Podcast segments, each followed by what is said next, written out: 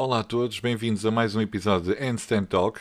Hoje, como nossa convidada, temos a nossa primeira convidada internacional, Débora Povoleri. Débora Povoleri é coach de CrossFit nível 2, com especialidade de weightlifting e mobilidade. E faz também eh, consultadoria para a Rede Globo, eh, para um site chamado Eu Atleta. Correto, Débora? Certo, isso mesmo, Ricardo. Débora, muito obrigado antes de mais por teres aceito o convite para, para participar no, no, no nosso podcast e, eh, e para contares um bocadinho da, da tua história. Olha, eu que agradeço o convite, é sempre um prazer falar com você. Obrigado, Débora, igualmente. Débora, conta-nos conta então um bocadinho da, da tua história, como é, que, como é que tu começaste em criança, que desportos é que praticavas, se tinhas uma vida muito ativa.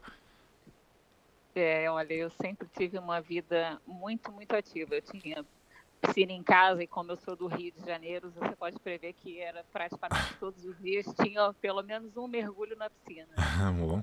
E então eu sempre fui muito ativa porque tinha quintal em casa, piscina, sempre Uhum. tive muitos primos em casa, era uma casa muito grande, então eu quando criança sempre pratiquei esporte de uma maneira geral, os esportes é, de família, né? Uhum.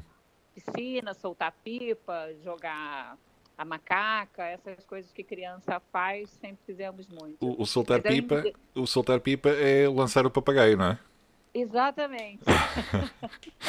Vou, vou tendo algum- alguns conhecimentos do Brasil. Exatamente. E como eu sempre tive os primos mais velhos do que eu, sempre tinha muita gente para me ensinar tanto os esportes quanto para fazer as brincadeiras, é, as mais travessas.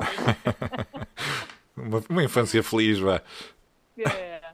Mas eu ingressei mesmo no esporte a sério lá Uhum. por volta dos 7, 8 anos, que fiz natação e cheguei a competir por natação infantil. A Ah, gente tinha bom. uma Copa, Copa Rio de Janeiro, que chamava Copa Sendas de Natação. Uhum. Cheguei a competir enquanto criança, entre mais ou menos os 8 até os 11 anos, mais ou menos. Depois disso, sempre muito inquieta, eu fui comecei a dançar. Entrei numa escola de dança e fiz a formação completa do jazz, que vocês chamam aqui de contemporâneo, né? Uhum. É, o sapateado e danças folclóricas brasileiras, chama no Brasil afro-folclore. Ah, Fiz essa formação toda e nesse tempo, é, até mais ou menos os 14 anos, por aí. Depois disso, ingressei em um outro tipo de dança, que é a dança de salão, Uhum. e fiz carreira profissional em dança de salão. Fui dançarina profissional numa companhia, Ah, fazia shows, abertura de shows, abertura de novela, programa de televisão. Ah, sério? E qual, qual foi assim a, a novela assim que tu, que tu recordes assim de ter entrado? Olha, eu me lembro de um programa, porque era todos os domingos antes do Faustão, então isso não, não- eu não esqueci, que chamava Samba e Pagode. E esse programa sempre tinha uma banda ao vivo, e, e como a gente dançava salão, o samba é, de gafieira de salão, Uhum. A gente estava sempre lá, porque quando tocava música, aquele negócio, né? Tocava música e os casais iam dançar para para animar a plateia, etc. Fiz abertura de, de shows no, numa casa de shows no Rio que chama Metropolitan, como se fosse o Coliseu daqui. Conheço? Fiz outros tipos de dança profissionais. No Brasil tem muito, em Salvador, que chama lamba aeróbica, que é aquela música coreografada, música baiana coreografada. Fiz imenso, trabalhei imenso com isso, ainda antes dos 18 anos, fazia shows, tipo, às vezes, final de semana, três shows por noite, Uhum. dia de semana, um ou dois shows por noite. Era uma loucura nessa época. Sempre, Olha, eu sempre a dançar. Fiz isso muito tempo. Depois, próximo aos 18 anos, eu comecei a. Já estava na faculdade, mas não, não tinha feito educação física ainda, fazia ciências contábeis, era contabilista. E, ao mesmo tempo, comecei a dar aulas, foi, foi a minha primeira. Foi a minha primeira, eh, como é que se diz? Atividade profissional Uhum. em relação à atividade física que eu comecei a dar aulas de dança de salão e de, de lamba aeróbica, como a gente chamava na época, né? Certo.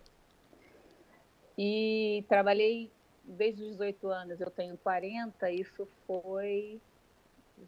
Ah, não me lembro mais que data era isso. Mas bom, foi um para dois anos antes de você nascer, tá vendo, Ricardo? Mas nós não fazemos assim tanta diferença de idade. É só um ano. Então, eu ingressei nessa, nessa atividade coletiva de dar aulas e ensinar uh, há muito tempo. Então, vai fazer assim 22 anos, mais ou menos. Boa. E nesse meio tempo, claro, que eu larguei a faculdade de ciências contábeis e fui fazer educação física. Né? Muito mais a ver com, com a Débora. Pois, eu chega uma hora e falei, não, não quero mais isso, não, esse negócio de números não é comigo. eu vou deixar isso para lá. Era, era um negócio da família, a família tinha um escritório. Ah, okay. Mas eu deixei e fui fazer educação física. Então, em 2003, já formada, uhum. eu já dava aulas num ginásio, uma cadeia grande no Brasil que se chama Companhia Atlética. Uhum. Eu já dava aulas praticamente o dia todo. E estudava à noite e continuei estudando, já ingressei, emendei a pós-graduação, enfim. E foi assim, foi indo. Nossa, foi muita coisa. Foi, foi, foi, era, era uma fase complicada. Trabalhar, trabalhar e estudar ao mesmo tempo nunca, nunca é fácil, não é? Nunca, e sempre foi para mim assim, porque, como eu te falei, era um negócio da família, eu tinha que trabalhar no escritório de dia. Uhum e ia para a faculdade e dava as aulas à noite. Então era, era mesmo assim uma loucura, eu não, não parava nunca. Foi, foi difícil essa, essa transição da, da contabilidade para o desporto, em termos, a tua família aceitou bem essa alteração ou, ou ao início hum. torceram um bocado o nariz?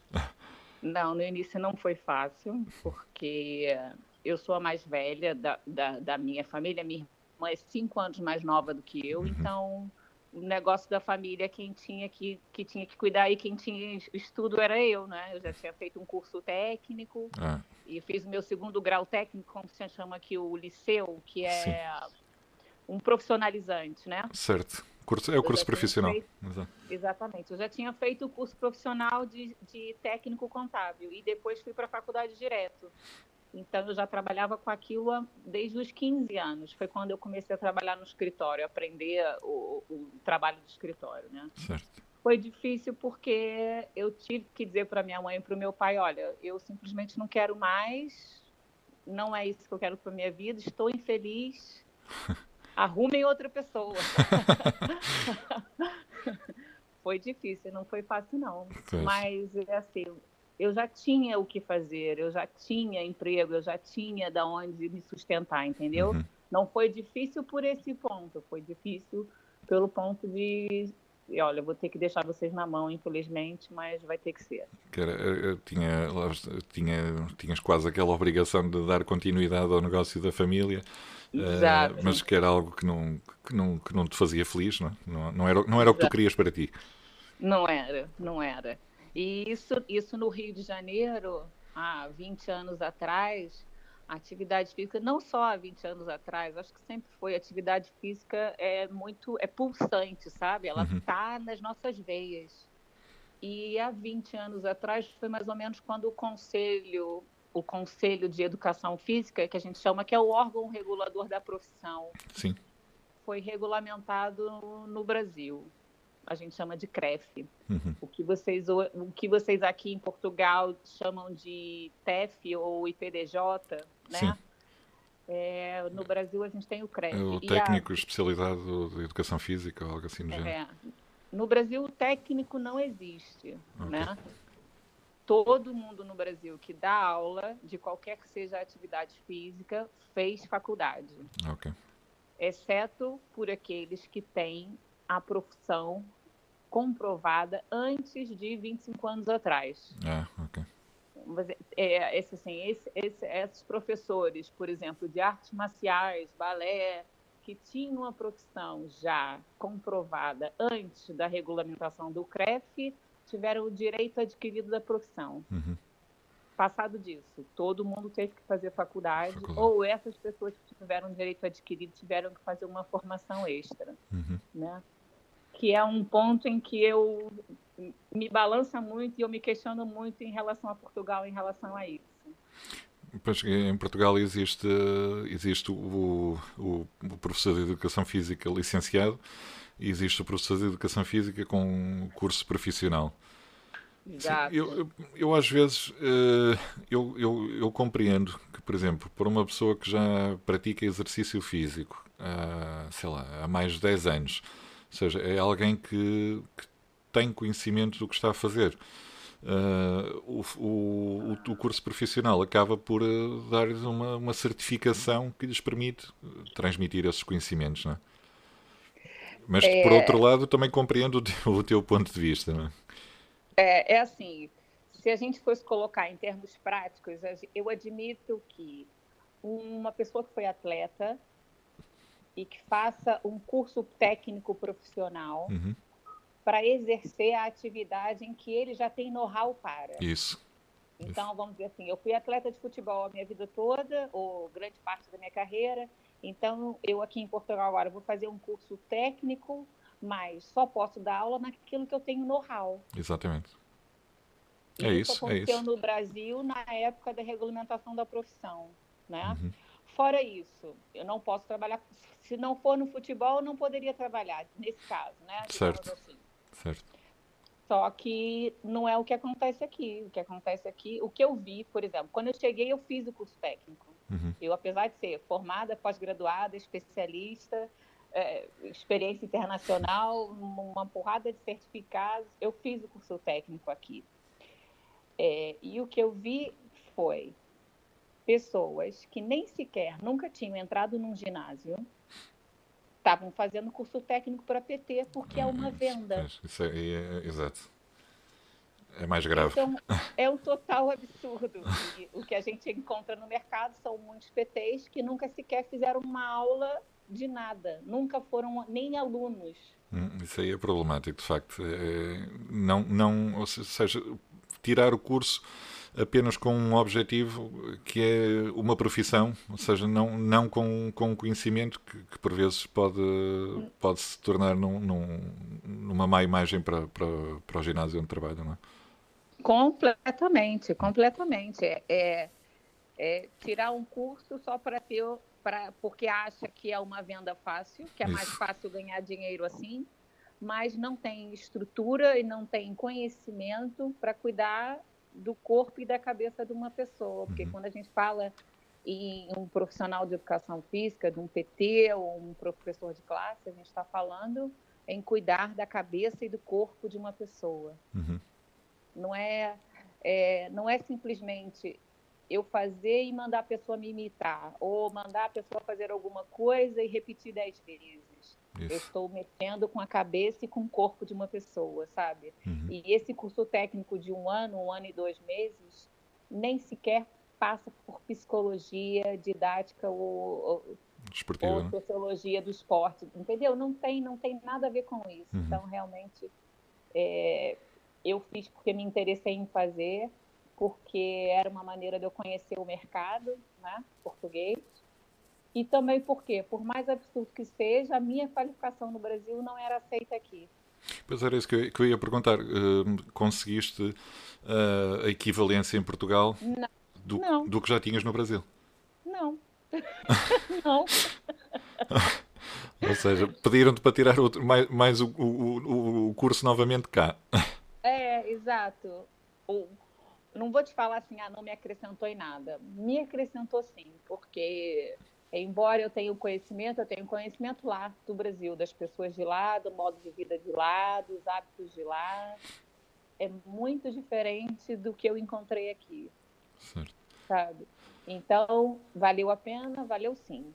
Mas o que eu pude tirar disso é os profissionais que tem hoje no mercado que fizeram curso técnico, da formação técnica, não sabem nada. É isso e ponto. Ainda tem, tem muito para aprender, né? Então.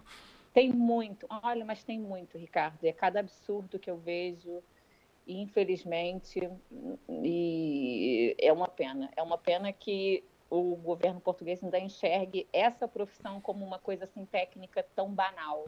Porque para mim é tornar uma pessoa banal. A única coisa que pode é, evitar e prevenir doenças é o exercício físico, tá? Uhum. mas é também uma coisa que pode é, aleijar alguém ou machucar alguém para o resto da vida. Certo. Porque se um, uma pessoa não sabe o que está fazendo com o corpo e com a mente da outra pessoa, ela pode aleijá-la para o resto da vida.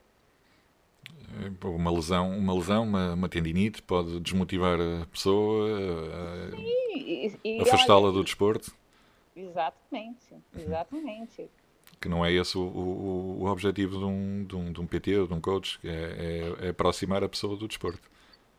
O, o mais é, deixar é, é fazer com que a pessoa leve a vida da maneira mais saudável possível. Uhum. E esse saudável não, nem, não quer dizer mais sarado, mais magro, mais. Muitas vezes não quer dizer isso. Uhum. Quer dizer sem dor, sem enxaquecas, sem, sem depressão, sem ter que tomar remédio. Exatamente. Muitas vezes quer dizer isso. Uhum. Débora, eh, em relação um, à diferença do. Há pouco referiste que, que há uma grande, uma grande diferença entre Portugal e Brasil uh, em termos do, do culto do, do, desporto, do, culto do, do próprio culto do corpo. Uh, qual é qual, qual é assim a maior uh, diferença ou, ou dificuldade que tu encontraste em Portugal em relação ao Brasil? Eu acho que a maior diferença é aqui as pessoas não se preocuparem tanto com o corpo. Porque, por causa acho que, da, da exposição, pouca uhum. exposição, quanto mais você se expõe, mais você se preocupa com o seu corpo. E a exposição que eu digo é pouca roupa, uma roupa mais leve, é, regatas, não é? E shorts, calções, essas coisas assim não, não é uma coisa que é pensada, do tipo, eu me exponho pouco, vou treinar muito, vou ficar sarada. Eu acho que é uma coisa que é do hábito, sabe? Certo. As pessoas no, no Rio, principalmente no Brasil, são mais preocupadas com isso porque se expõem muito. Uhum. E não, não é que lá as pessoas se preocupem com o que as outras vão falar delas ou como ela se sente, porque aqui também isso acontece. Sim mas a exposição do corpo é menor, então acho que elas se preocupam menos com isso, entendeu? As pessoas que andam, Mas... andam mais tapadas em, em termos de, de, roupa, não é? Eh, se calhar do que no Rio. Exatamente. E olha, acho que esse andar mais tapado traz outros problemas. Uhum. Porque o andar mais tapado leva a gente a uma postura muito pior, a uma postura curvada, sempre protegendo os ombros Isso. e o pescoço, sempre curvando a, a postura para frente. É, e, e a falta de consciência do corpo, a falta de conhecimento do corpo se traduz nesse hábito. Uhum. É, você quer ver uma coisa? É, as crianças aqui são diferentes das crianças do Rio, mas principalmente porque não andam descalço, não correm livremente, é, não, não costuma usar o pé no chão, os pés no chão, andar com os pés no chão uhum. faz uma diferença para o desenvolvimento e a coordenação da criança e da pessoa enquanto adulta que a maioria das pessoas não entende e, e, e não alcança, não consegue alcançar. Uhum. Mas toda nossa todo o nosso reflexo, a nossa resposta do corpo, o corpo cabeça cognitivo, vem dos pés e da, da, do contato que nós temos dos pés, das mãos e dos nossos órgãos do sentido e do equilíbrio, os olhos, os ouvidos e a cabeça, a posição certo. da cabeça. Então, é, andar curvada com o olhar para baixo, que é a postura do frio aqui, remete uma informação para o nosso corpo que não deveria ser a nossa realidade. A nossa realidade deveria ser andar com o olhar para frente, para cima, cabeça erguida, peito aberto, ombros para trás. Uhum. E isso no Rio acontece, porque é calor, porque as pessoas olham nos olhos, não olham olhando para baixo, olham olhando o horizonte, o sol, o mar. E aqui não, aqui as pessoas andam curvadas, se protegendo do frio, olhando para o chão. Não, eu, eu, eu, isso... Diz isso, continua, desculpa. Por mais que isso pareça estranho, não é utopia, não, não é, porque o nosso corpo se comporta de acordo com o que os nossos olhos veem. E quando os nossos olhos não veem, é, é como o nosso pé sente, ou como o nosso ouvido se equilibra, ou como é, enfim, é, as informações que nós captamos com os órgãos do sentido traduzem como nosso corpo se comporta, uhum. entendeu? Então, por isso que para você que tem 2 metros e 5, como você costuma olhar Bo sempre Boa baixo, memória. É natural você se curvar mais. não só, não só pela altura, pelo seu centro de equilíbrio ficar mais longe das extremidades. Isso. Né? Não só porque você, por grande parte da adolescência, se sentiu envergonhado. Isso, isso. Não é? É isso. Mas é como a gente se comporta se traduz no nosso, no nosso corpo. Sim, sim. E, e hoje, hoje, hoje em dia tenho, tenho outro, como é óbvio, tenho outra consciência uh, corporal e o, o crossfit e o, a mobilidade que se pratica no, no crossfit, que eu já tive o, o prazer de fazer algumas aulas com, com, com a Débora de, de mobilidade. Uh, tem-me ajudado a corrigir bastante a, a postura. Uh, noto que eu às vezes até às vezes comento com, com, com a minha esposa, eu acho que já cresci mais um bocado. É mesmo, é mesmo. Porque as costas começam a ficar mais direitas e, e, e, não é que tenha crescido, a postura é que está, é que está diferente. É, muitas vezes é, o que a gente precisa é só mesmo soltar o corpo, liberar as articulações, levantar a cabeça, olhar mais para cima é, é mesmo o, como o nosso corpo se posiciona e como nós vivemos e como nós a nossa atitude em relação à vida. É isso. Pessoas mais depressivas, por exemplo, andam mais curvadas. Uhum. As pessoas mais tristes, as pessoas mais felizes levantam mais a cabeça, têm uma postura mais ereta. Então isso tudo se reflete no nosso corpo. E assim também as emoções, né? Uhum nossas emoções também refletem como a gente se comporta. Então, basta ver que um curso de um ano, um ano e dois meses, as pessoas não conseguem aprender tudo isso. Não ensina isso, exato. Não ensina, não isso é verdade, não ensina isso, porque hum. isso você não aprende só na faculdade, você aprende também com a experiência e com a vida, né? Uhum. Débora, uh, em relação ainda ao, ao, ao, culto do corpo no, no Brasil, uh, há, há é uma, talvez uma situação um bocado mais, mais polémica. Há, há informações, ou, ou, chega cá fora informações sobre exageros do, do culto do, do, do, físico, que é, que é, por exemplo, quando, quando começam a entrar nas plásticas, por exemplo, nas operações plásticas. É, realmente é aquilo que eu falei em relação ao culto ao corpo, o culto ao corpo e a imagem que, principalmente as mulheres, né, querem que os outros tenham dela, isso realmente muitas vezes chega ao exagero. Hum. É, não, é, não é uma coisa que eu concorde, mas eu também não tenho que concordar, né? Claro. Cada um faz o que quer com, com, o, seu com o seu corpo. Exatamente. Mas eu não sou a favor dos exageros. Eu também não sou a favor das dietas completamente restritas. Eu não sou a favor de deixar tomar o vinhozinho ou a cervejinha eu não sou uma pessoa que é, hum, como é que se diz?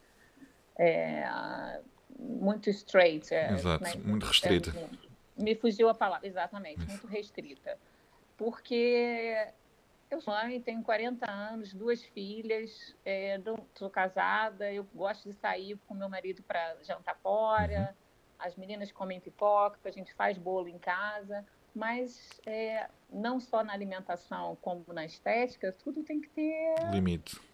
Exato, um limite, né? É isso. Eu já fiz é, duas cirurgias. Eu tenho prótese na mama, por exemplo. E depois que eu tive as minhas duas meninas, Sim. eu fiquei sem mama nenhuma. É uma fase complicada para as mulheres, exato. É, depois que eu engordei com, com a gravidez e emagreci, voltei para o corpo, eu uhum. fiquei mais magra e fiquei sem mama alguma. Eu já não tinha, fiquei sem nada. Então, pus prótese de mama, pus o, o que o meu, médico, o que o meu médico achava que correspondia ao meu tamanho de, de tronco e, e estatura, né? Uhum. Então, e fiz cirurgia plástica para corrigir a, a, cicatriz da cesárea, que ficou ah, estranha na época, teve que consertar depois. Mas é isso. Mas olha, se eu dissesse assim, ah, gostaria de fazer alguma outra cirurgia, eu acho que eu até faria. Eu daqui para frente vou precisar fazer um botoxzinho, corrigir uma pálpebra, uma coisa assim, mas pronto, eu acho que a gente tem que fazer o que a gente acha que fica bem. É né? isso, é, eu acho que cada um tem, tem que ter eh, consciência do, do seu corpo e, e, da, sua, da sua imagem, não é? Portanto, às vezes, claro é. que há aqueles exageros que se veem, que se veem aí no, no YouTube e no, no Facebook do, do pessoal que, que põe aqueles óleos e dá aumento da massa muscular. É. Que... Aliás, todo mundo acha que eu tenho prótese de glúteo, não tenho, tá? Queria dizer que é tudo meu, é natural, herdei do meu pai. Muito bem. As pessoas vão ficar a saber essa informação. Se alguém tiver essa dúvida, fica aqui esclarecido. Débora, como é que surgiu o CrossFit na tua vida?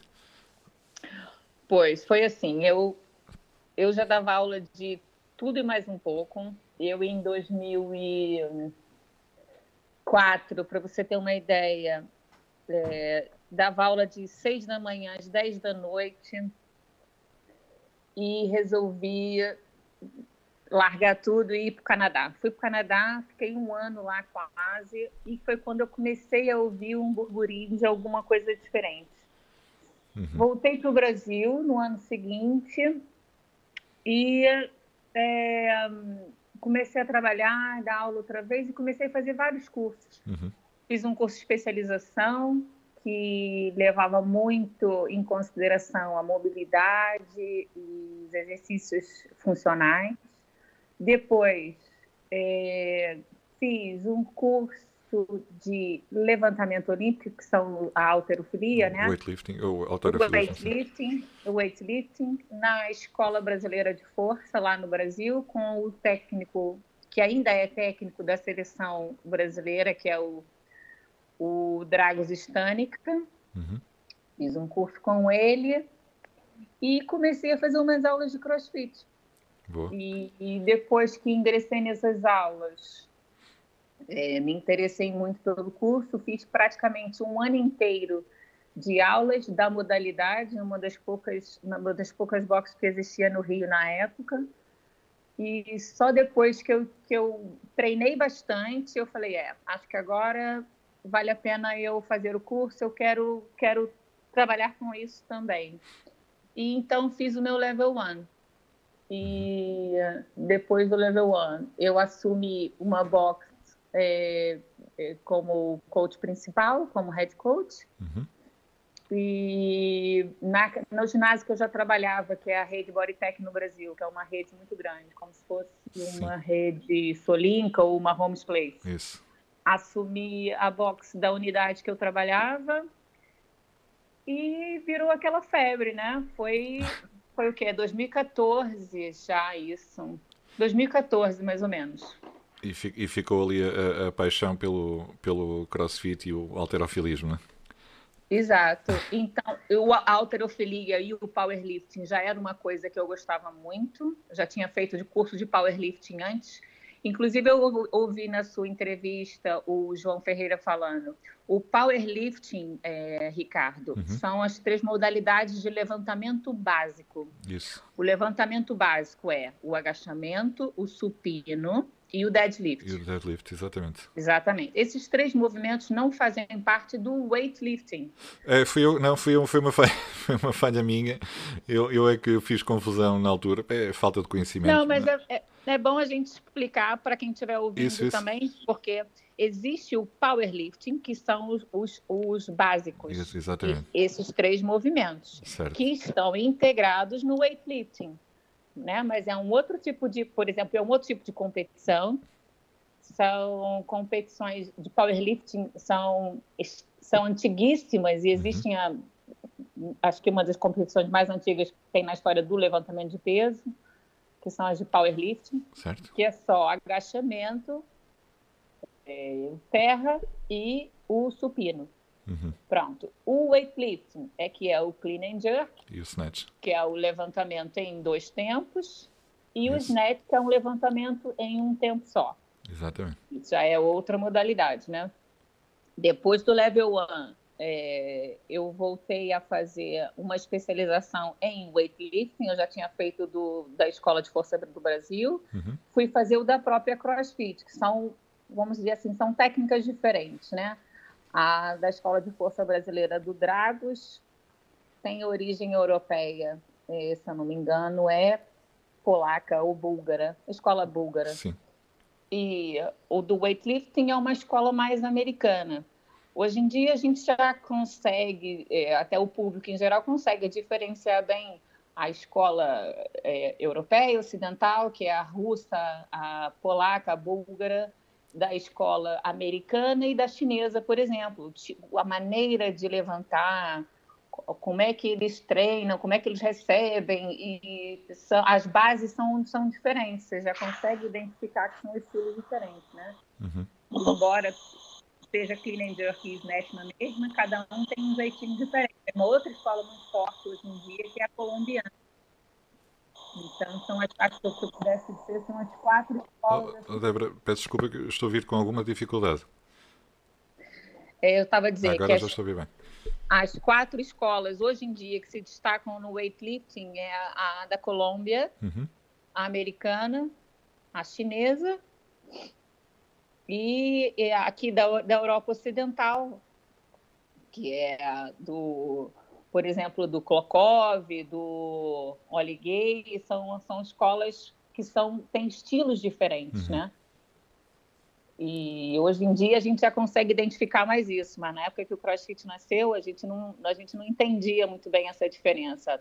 Aliás, o, é, o CrossFit levantou muito e deu uma ênfase muito grande ao weightlifting e, e, o pessoal da ginástica. No Brasil, pelo menos, isso aconteceu muito e isso vem acontecendo aqui, né? Uhum. Não, tem, tem evoluído, feliz, felizmente, tem, tem evoluído bastante e, e, acho que começa a ser uma modalidade com cada vez mais, mais adeptos. Sim, porque, por exemplo, é, é muito bom para as crianças é, fazerem a escola de ginástica, por exemplo. Eu sei que aqui no Porto tem algumas muito boas. Sim. E Inclusive, um dia desse eu comentei isso com uma mãe e ela falou assim: ah, mas não, a ginástica deixa as crianças pequenas. É, olha, é, isso é mais uma coisa que, que é uma falta de conhecimento, né? Sim. Não, não é a ginástica, não é o judô, não é não é o esporte que deixa a criança pequena. Acontece que no esporte, assim como no CrossFit, tem aquela seleção natural, uhum. né? As crianças, um, um bando de crianças, a malta, a galera vai toda para a ginástica, mas só vão ficar na ginástica aqueles que realmente se identificam. Quais são aqueles que se identificam?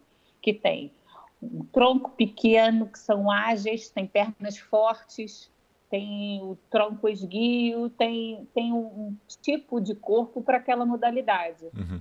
Então, não é que eles não vão crescer, mas aquele tipo de corpo se caracteriza melhor, se caracteriza melhor para aquela modalidade, assim como os nadadores têm um perfil de corpo diferente.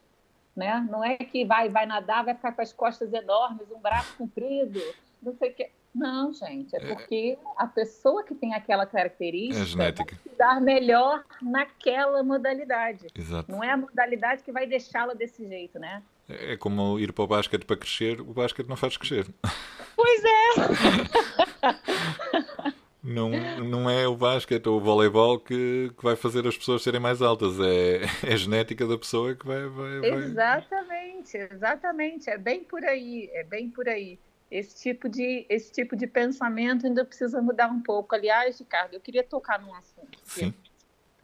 É, em relação a, a gente estava falando da cabeça em relação à atividade física aqui e no Brasil e tal, não sei o quê. Sim. Eu andei ouvindo sobre as escolas de base, escolas de base que eu digo do voleibol, é, do futebol, é, do handebol, é, esses esportes uhum. escolares ou em clubes pequenos, é, falta muita informação ali, falta um treino adequado, falta um treino de musculação, falta treino de mobilidade, falta treino acessório, fal, falta, falta muito, entendeu? Nessa, nessas categorias de base. Uhum. Então é difícil para os adultos, quando vão fazer crossfit, ah, não, mas eu já fiz voleibol, e aí você já fiz basquetebol, aí ele chega no crossfit, você acha que ele tem consciência corporal, que ele. Não, mas não tem. Não tem. Não tem. Mas não tem porque faltou lá atrás. Faltou lá atrás.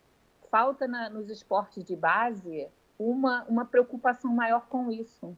Uhum. Não é só ir lá treinar o jogo, fazer didática de jogo e acabou.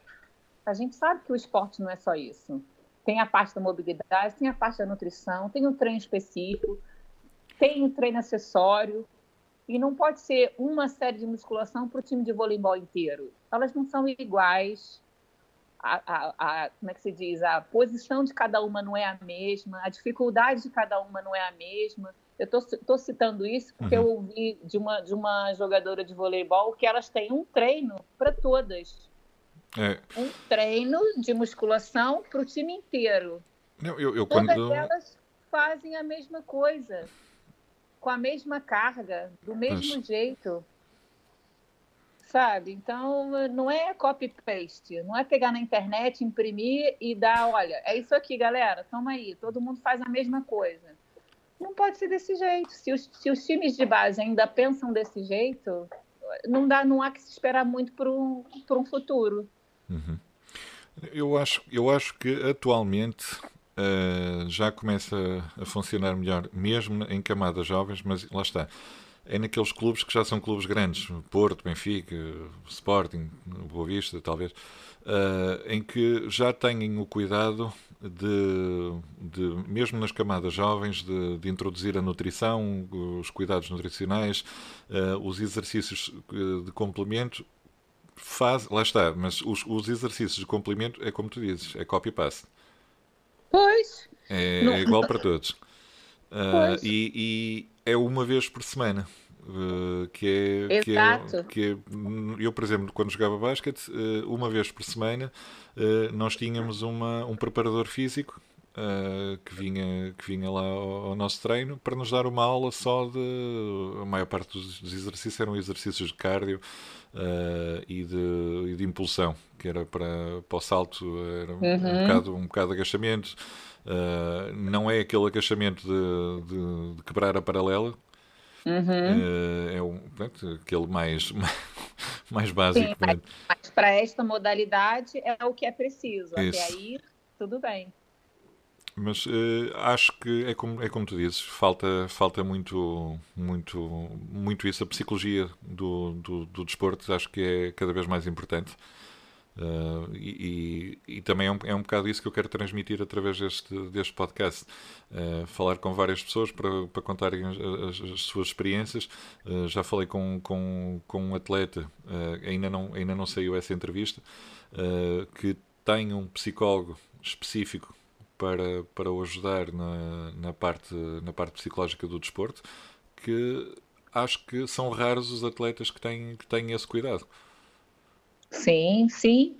E é aquilo que, que eu disse no início: tem tantos fatores que não só para um atleta profissional, mas que para uma pessoa comum que vai fazer atividade física, que não é só o copy-paste, olha, faça isso. Não é, não é só isso. Uhum. Não, é, não é simples assim. É uma coisa tão complexa que pode mudar completamente a vida da pessoa para o bem ou para o mal entendeu? Em relação aos times e, e aos, às categorias de base, etc., é aquilo.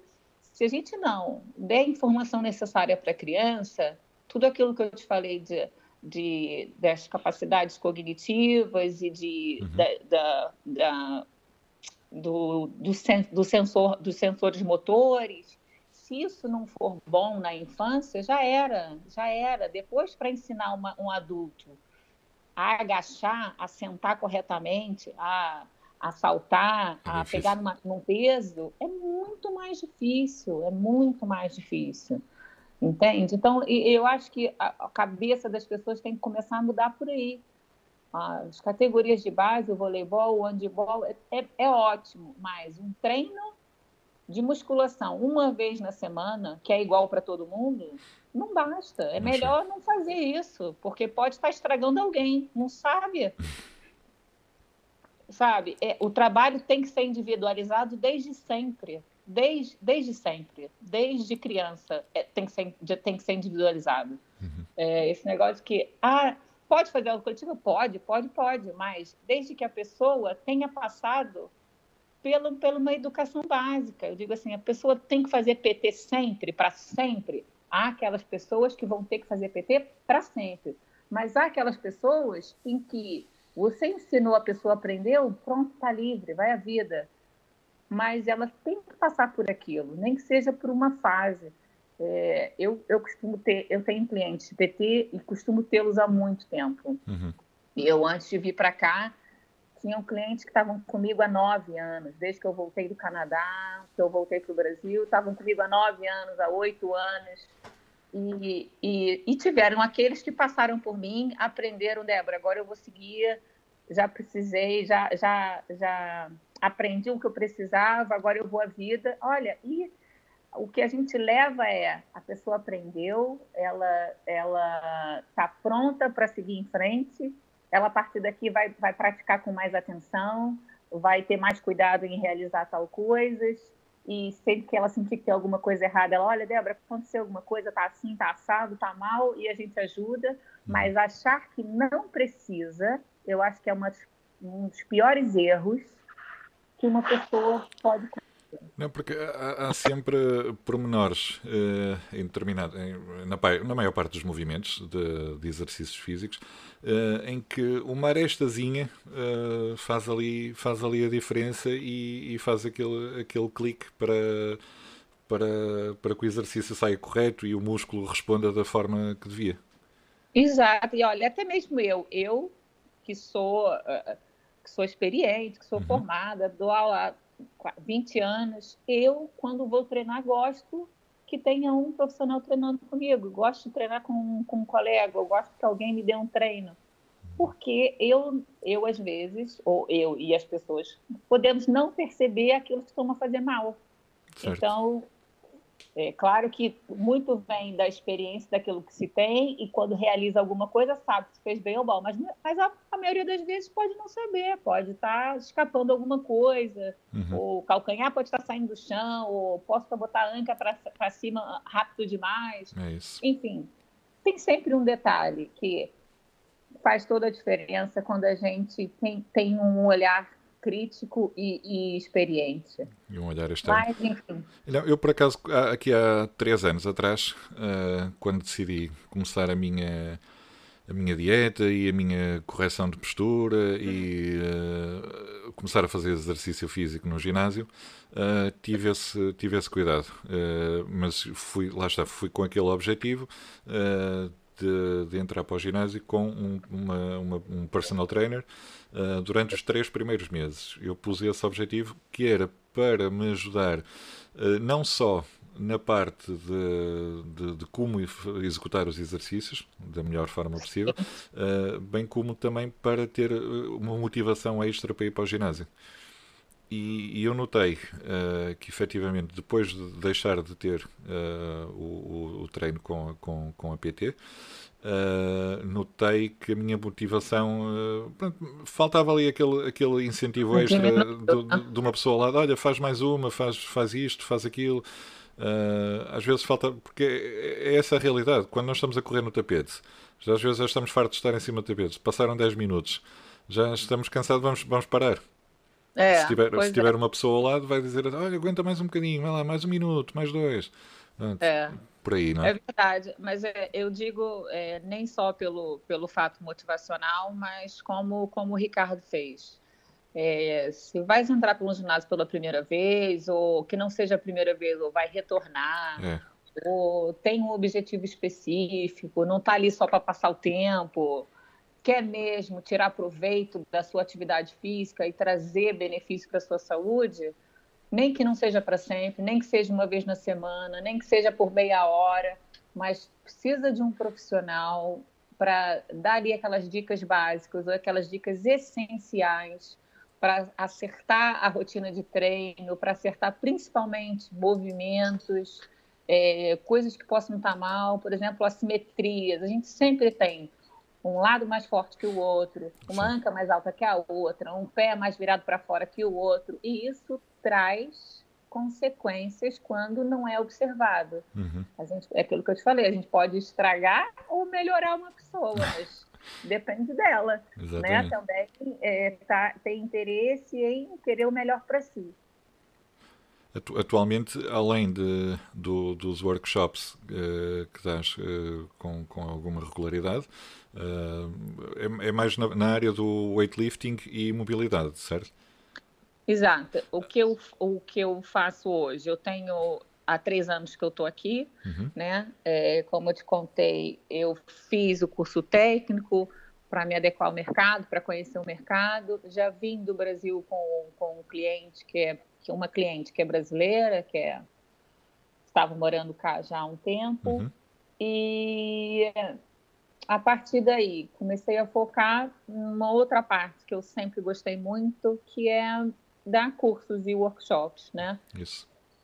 Então, eu fiz aqui, além da cédula, fiz o curso é, CAD, que é Formação de Formadores, que é para poder colocar em prática essa parte da formação é, de maneira regularizada, regulamentada, né? Uhum. E passei a dar workshop de weightlifting e de mobilidade, que são as coisas que eu me identifico mais, que é aquilo que eu gosto de, de ensinar e de trabalhar.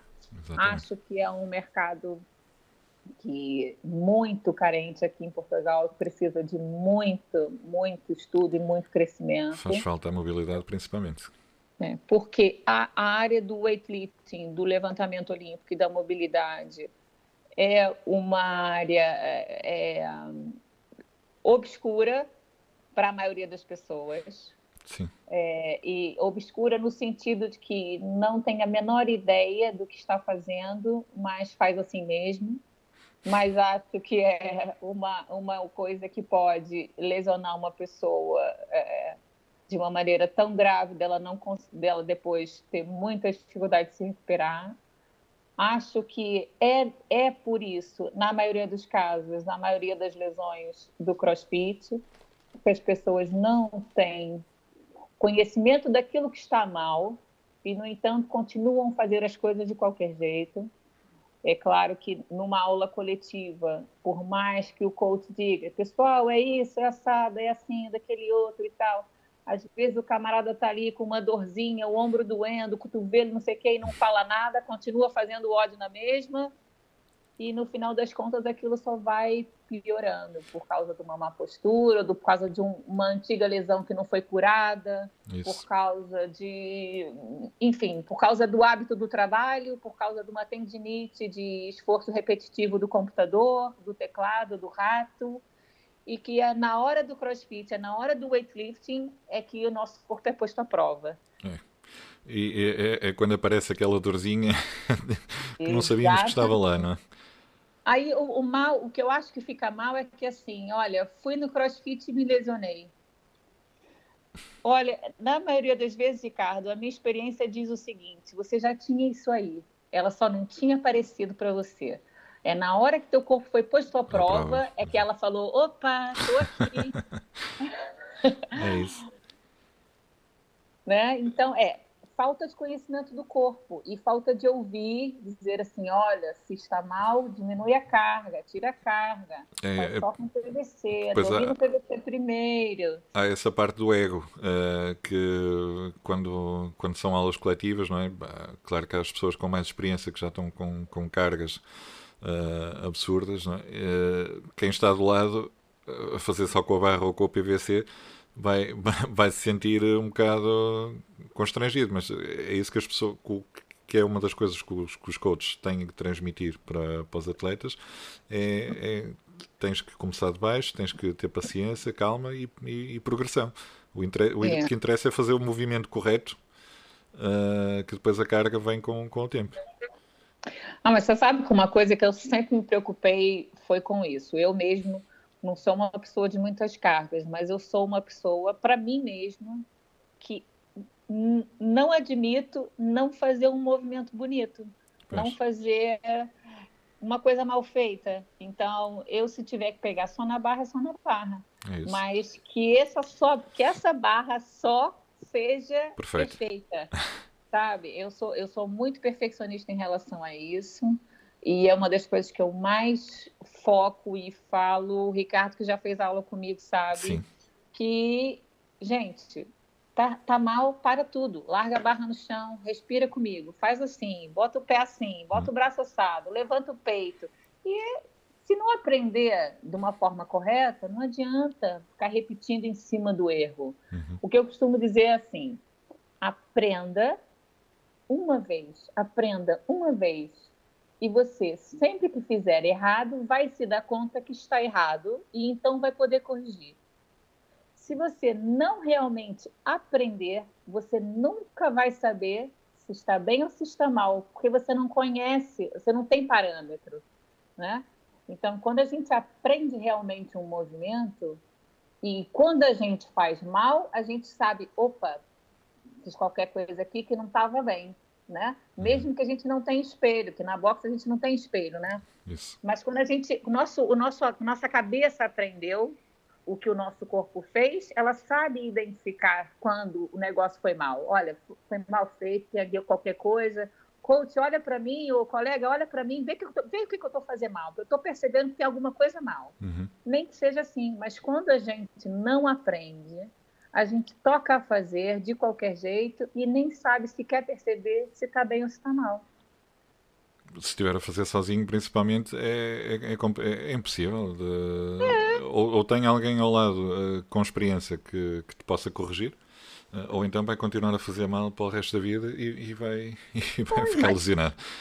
Mas tem que aprender, tem que aprender o movimento. É e para aprender não precisa ter carga, não precisa ter barra. Uhum tem que entender. Né? Eu costumo dizer assim: o, o a cabeça tem que entender para então mandar o corpo fazer.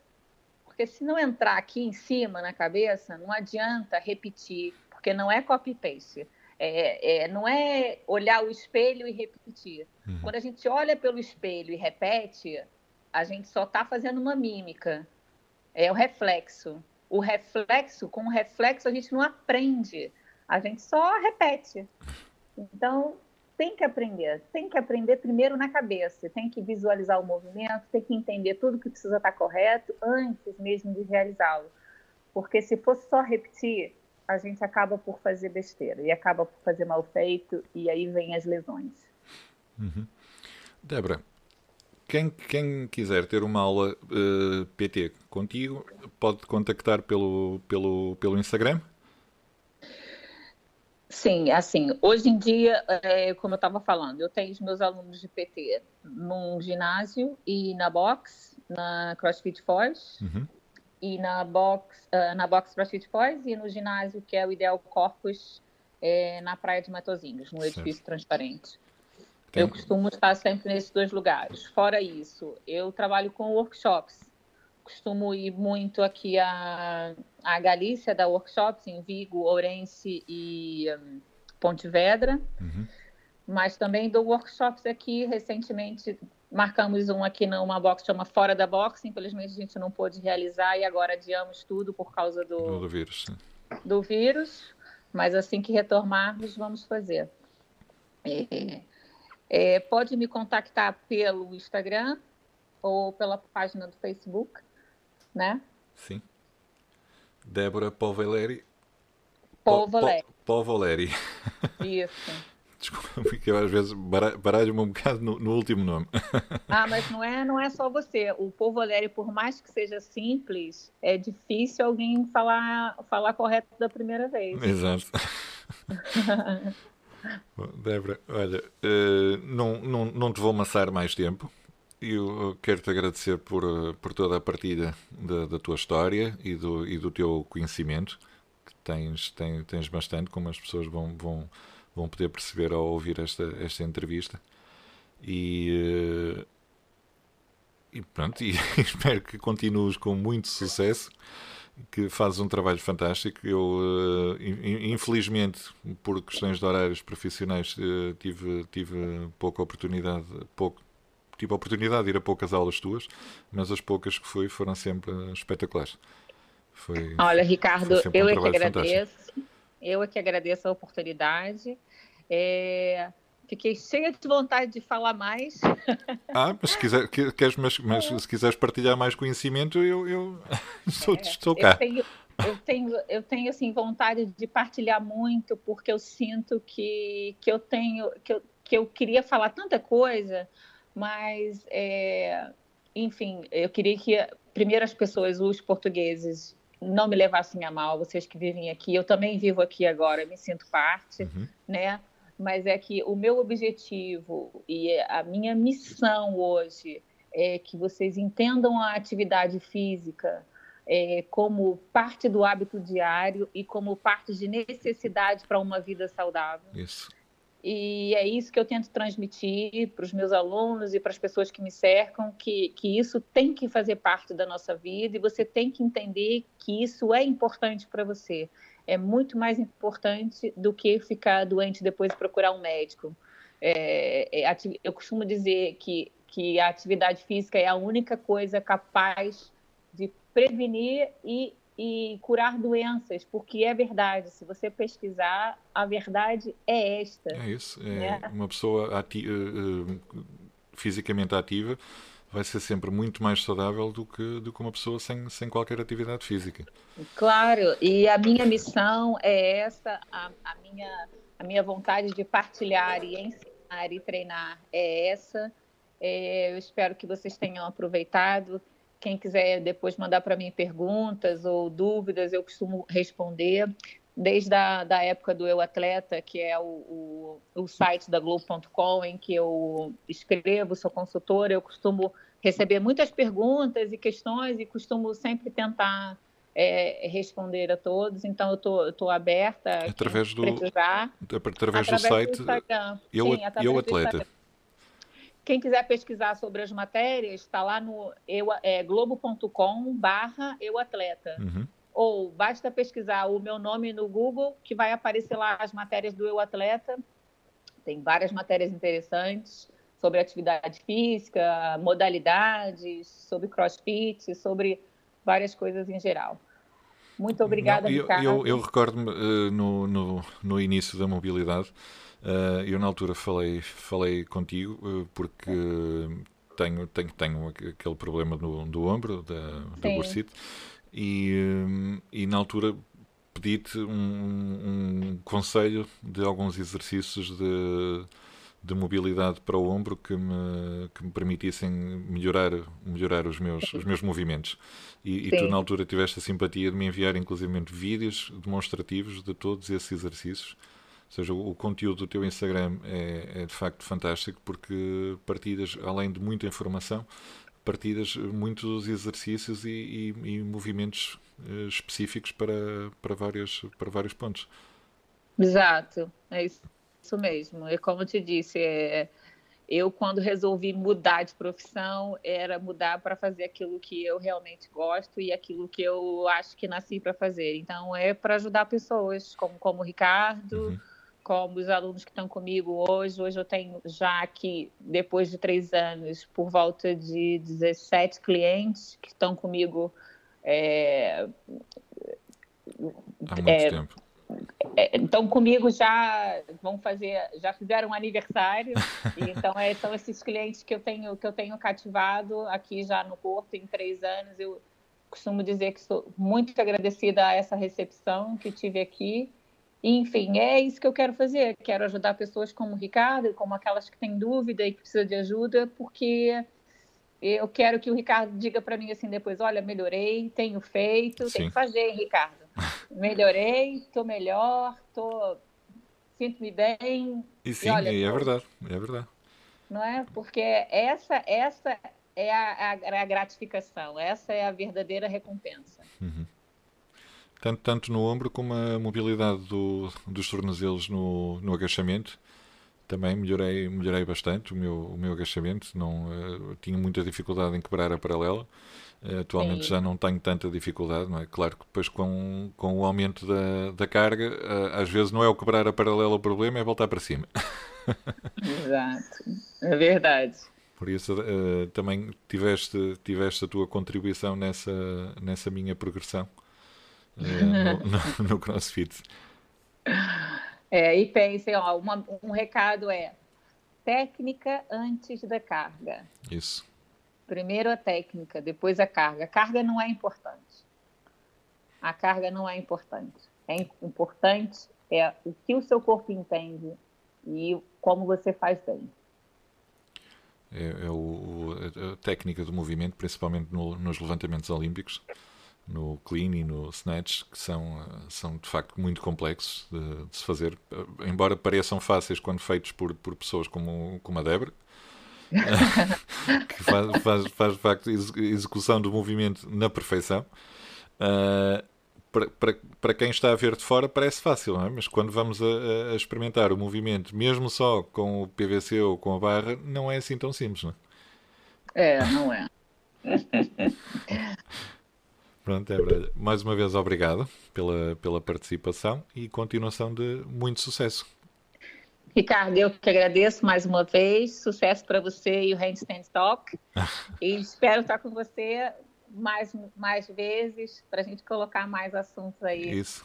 em xeque. Em e vamos, tá vou, vou, vamos, vamos fazer uma segunda parte, com certeza, para, para falarmos mais um bocadinho e para, para transmitir mais um bocadinho do, do teu conhecimento. Obrigada. Obrigado. Beijinhos. Beijinho.